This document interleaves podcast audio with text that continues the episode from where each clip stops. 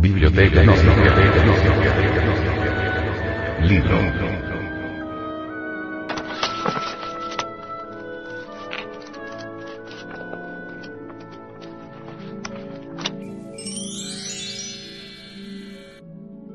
El matrimonio perfecto. Autor.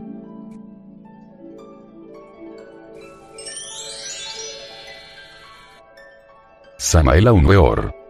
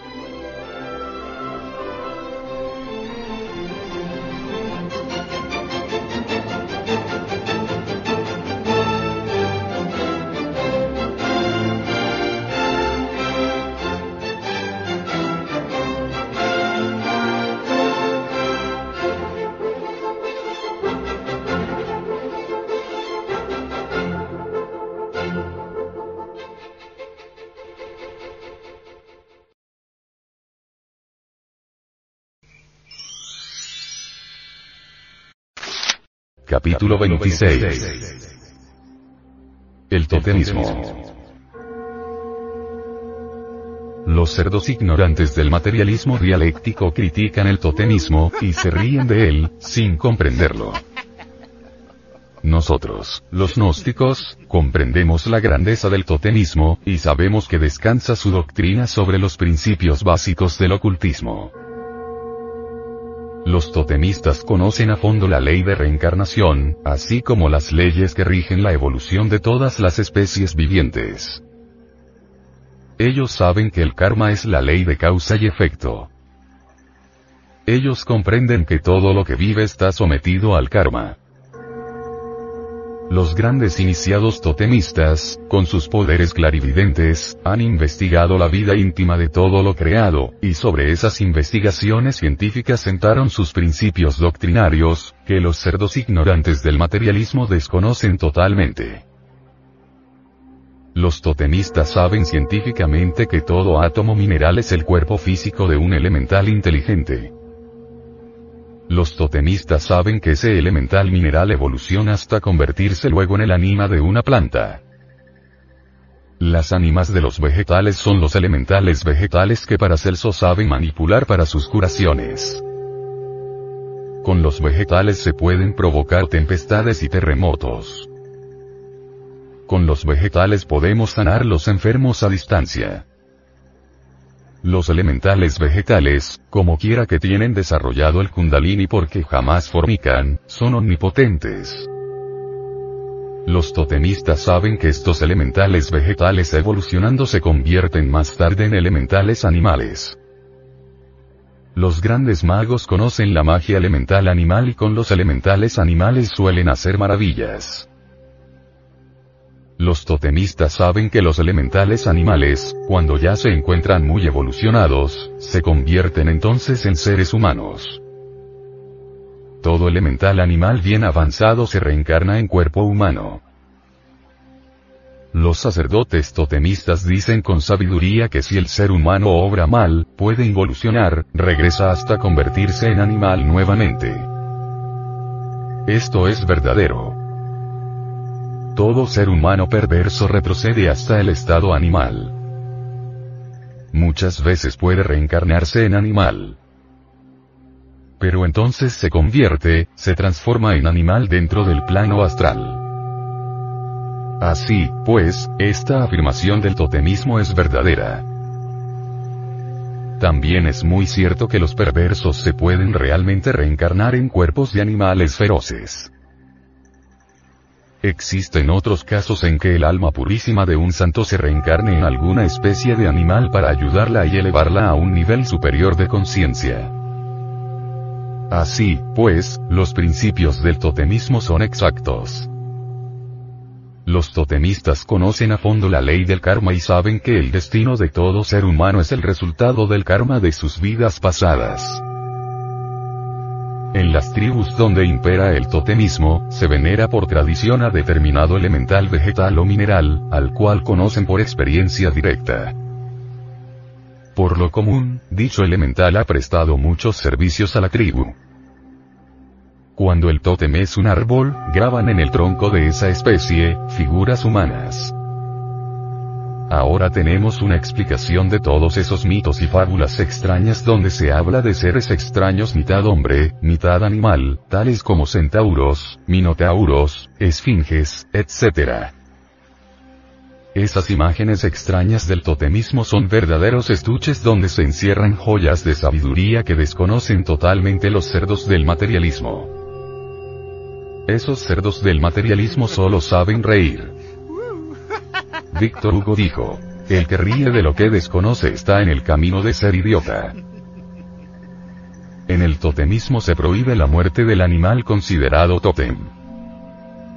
Este ha sido ungido, entre los de su especie, por haber reunido determinadas características secretas que solo los clarividentes pueden reconocer. Los sabios sacerdotes totemistas veneran al elemental animal o vegetal que sirve de vehículo a la divinidad. Se cuida muchísimo de esta criatura, y su muerte solo es posible con una liturgia muy sagrada y un duelo general de varios días. Esto no lo entienden los civilizados ignorantes porque se han divorciado de la gran naturaleza. Empero, los sacerdotes del tótem sí lo entienden. En todos los cultos religiosos encontramos las huellas del totemismo. Los hindúes veneran la vaca blanca. Los caldeos, la oveja humilde. Los egipcios, el buey. Los árabes, el camello. Los incas, la llama. Los mexicanos, el perro y el colibrí.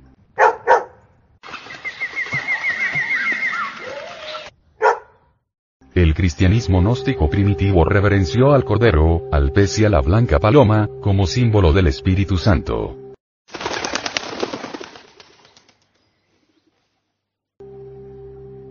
Siempre se ha reverenciado a determinados elementales, vegetales o animales. Tenemos que reconocer que estas criaturas elementales son omnipotentes, porque no se han salido del Edén. Los grandes elementales vegetales son verdaderos ángeles que trabajan en el plano etérico o región de los campos magnéticos, por toda la humanidad. Los elementales vegetales se reproducen por el sistema de la magia sexual. Entre los elementales vegetales existe la cópula sagrada, y la semilla pasa a la matriz sin necesidad de eyacular el semen. Cada animal es el cuerpo de un elemental. Cada vegetal es el cuerpo físico de un elemental. Estos elementales son sagrados, y realizan maravillas en el Edén. Los más poderosos son venerados por el tótem. Cuando el ser humano aprende a reproducirse sin derramar el semen, penetra en el Edén. Allí conoce entonces a las criaturas elementales del tótem. Esas criaturas son inocentes.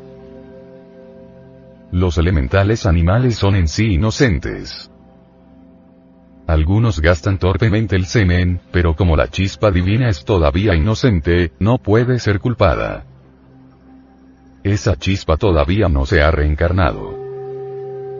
Es una criatura que todavía no tiene autoconciencia propia, no ha tomado posesión de sus vehículos, retiene sus fuegos. Solo su sombra, su ego en estado potencial toma cuerpos.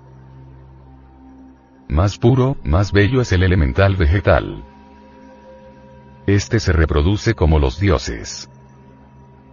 Entre ellos existe el matrimonio perfecto. También hallamos el matrimonio perfecto entre los elementales minerales. Ellos se aman y se reproducen.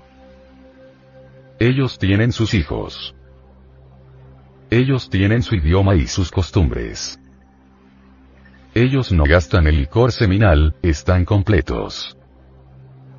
reúnen más perfecciones que los elementales animales, porque a diferencia de estos últimos, ellos no gastan jamás su licor seminal. En el Edén viven dichosos los elementales. Todo aquel que sigue la senda del matrimonio perfecto entra de hecho en el Edén. Quien ha logrado el desarrollo completo del fuego sagrado, entra de hecho en el Edén. El desarrollo completo del Kundalini, nos permite visitar el Edén con el cuerpo etérico. El Edén es el plano etérico. Una región de color azul intenso donde reina la felicidad. En el Edén viven aquellos que aprendieron a amar. Los dioses del tótem.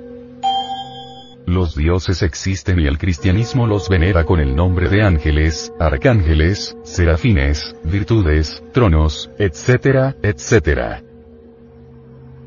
Los cerdos ignorantes del materialismo creen que el hombre, por temor, creó a los dioses del fuego, del aire, de las aguas, de la tierra.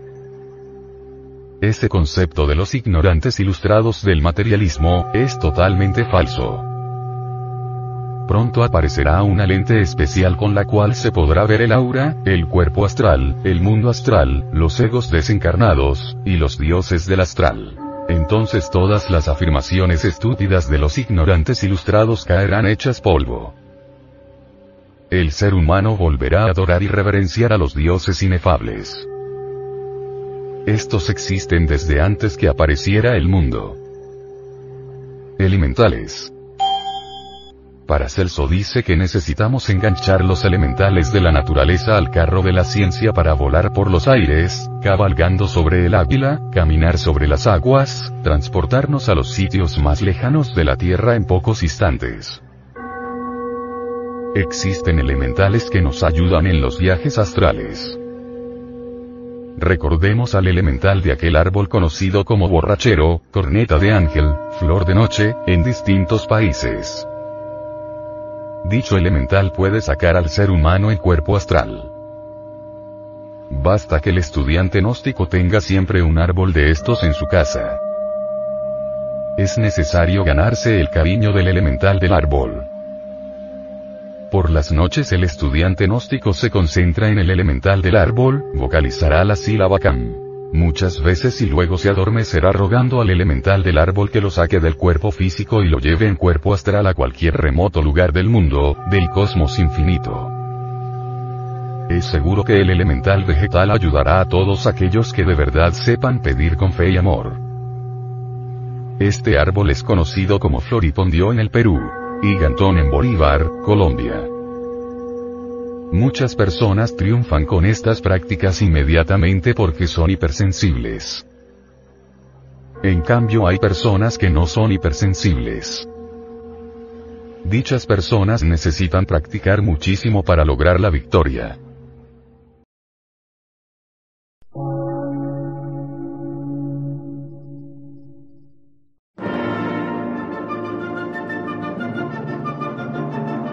Gnóstica, transmundial. Por una nueva civilización y una nueva cultura, sobre la faz de la Tierra.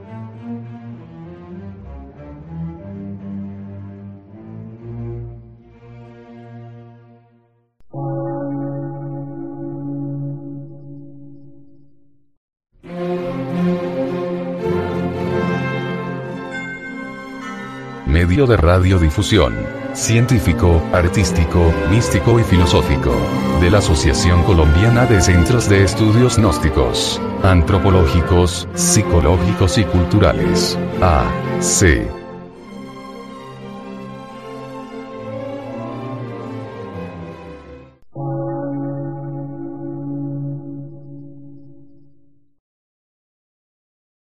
Lectura en movimiento. Difusión sin fronteras.